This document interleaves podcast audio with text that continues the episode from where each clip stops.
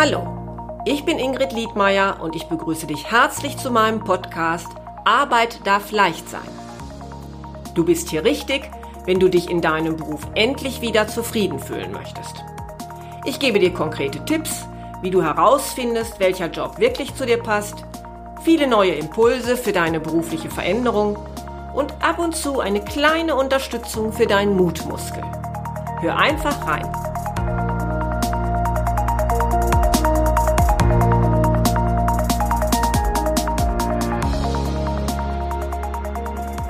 Schön, dass du wieder zuhörst. Jetzt ist gerade für die Katholiken Fastenzeit. Ich weiß nicht, ob das für dich in irgendeiner Form eine Rolle spielt, aber ich erinnere mich an eine Zeit als Jugendliche, in der das durchaus für mich ein Thema war. 40 Tage gab es keine Süßigkeiten, kein Eis, kein Nachtisch. Mir war das damals wichtig, auch wenn mir das nicht immer leicht gefallen ist. Was habe ich mich auf Ostern gefreut, endlich wieder zugreifen zu dürfen, wenn die Ostertorte auf dem Tisch stand. Das Schöne war aber gar nicht nur die Freude auf Ostern, sondern auch schon die Zeit davor hatte etwas Spezielles. Dieses unangenehme Warten auf das Ende der Fastenzeit wich manchmal einer Vorfreude auf das, was kommen sollte. Ja, und an, an diese Fastenzeit habe ich mich zuletzt erinnert, als ich auf einen Blog der Frugalisten stieß. Der Begriff des Frugalisten sagte mir erst einmal gar nichts. Ja, und so habe ich mir das genauer angesehen. Vielleicht sagt dir der Begriff auch nichts, deshalb eine kurze Info. Frugalisten sind Menschen, die mit allen Mitteln einen möglichst großen Teil ihres Einkommens sparen und dann schließlich das Ersparte in Aktien und Fonds investieren. So häufen sie, im Erfolgsfall, nach einigen Jahren ein Vermögen an, mit dem sie bis an ihr Lebensende auskommen könnten, ohne einer Arbeit nachzugehen. Das heißt, sie verzichten also eine lange Zeit auf Dinge, die uns das Leben entweder angenehmer machen oder sie ersetzen kostenpflichtige Freizeitaktivitäten ja durch Dinge, die man auch genießen kann, ohne Geld auszugeben.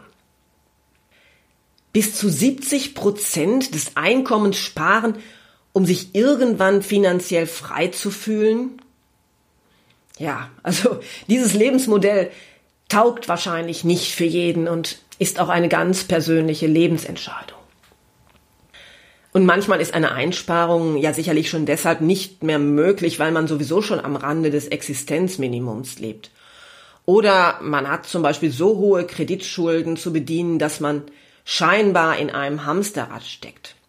Aber das ist dann ein anderes Thema mit anderen Lösungsansätzen. Trotzdem möchte ich diese Art zu leben heute einmal als Impulsgedanken aufgreifen. Warum?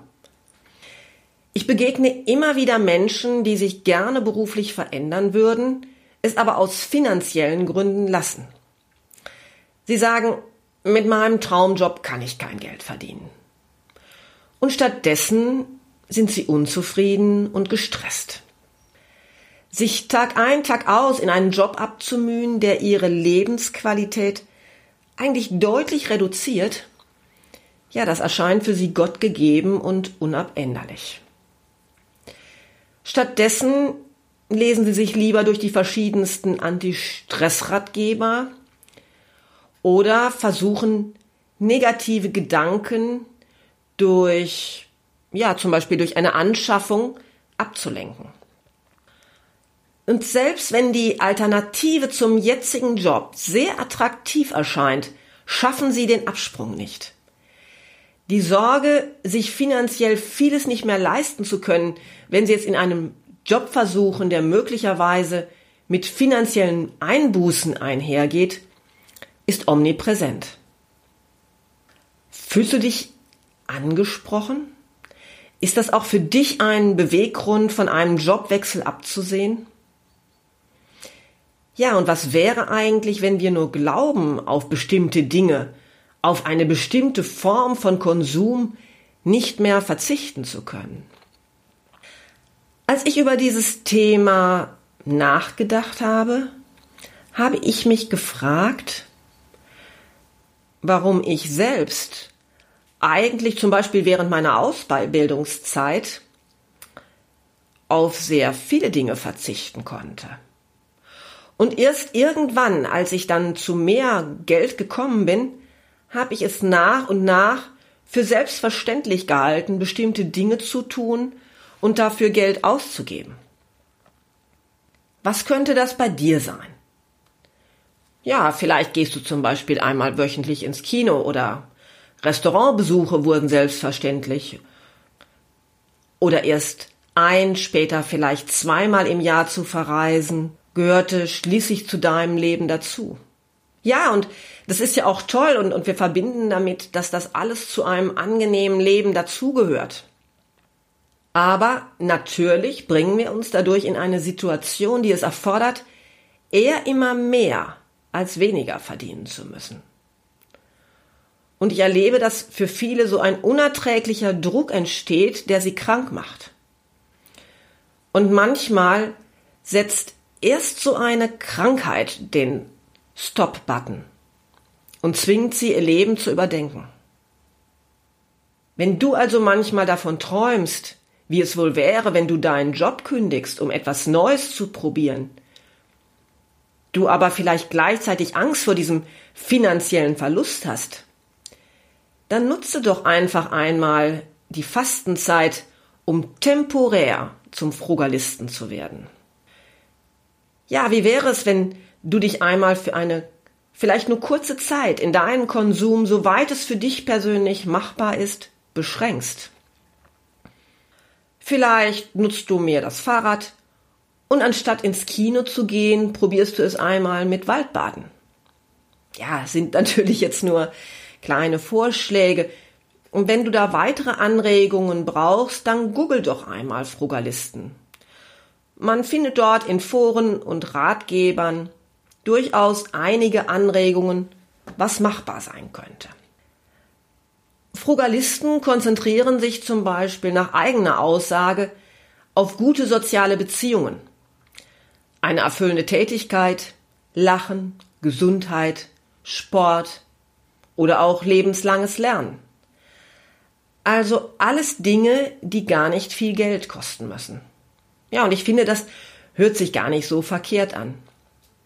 Und einfach einmal nur für ein paar Wochen dieses Lebensmodell zu imitieren, kann uns vielleicht zeigen, in welche Abhängigkeiten wir uns inzwischen selbst gebracht haben und uns die Angst vor finanziellen Einschränkungen nehmen.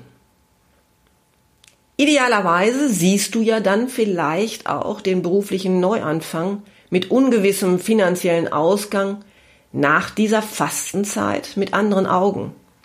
Vielleicht, so hoffe ich, ein wenig entspannter. Eine Garantie gibt es nicht. Aber ja, vielleicht ist es ja ein Versuch wert. Wenn dieser Impuls dir eine neue Anregung sein kann oder auch wenn du denkst, dass so etwas gar nichts für dich ist, dann würde ich mich freuen, wenn du deine Gedanken einmal mit mir teilst. Und zwar am leichtesten auf meiner Kontaktseite auf www.liedmeier-coaching.de. Nun wünsche ich dir erst einmal eine gute Zeit und bis bald. Tschüss.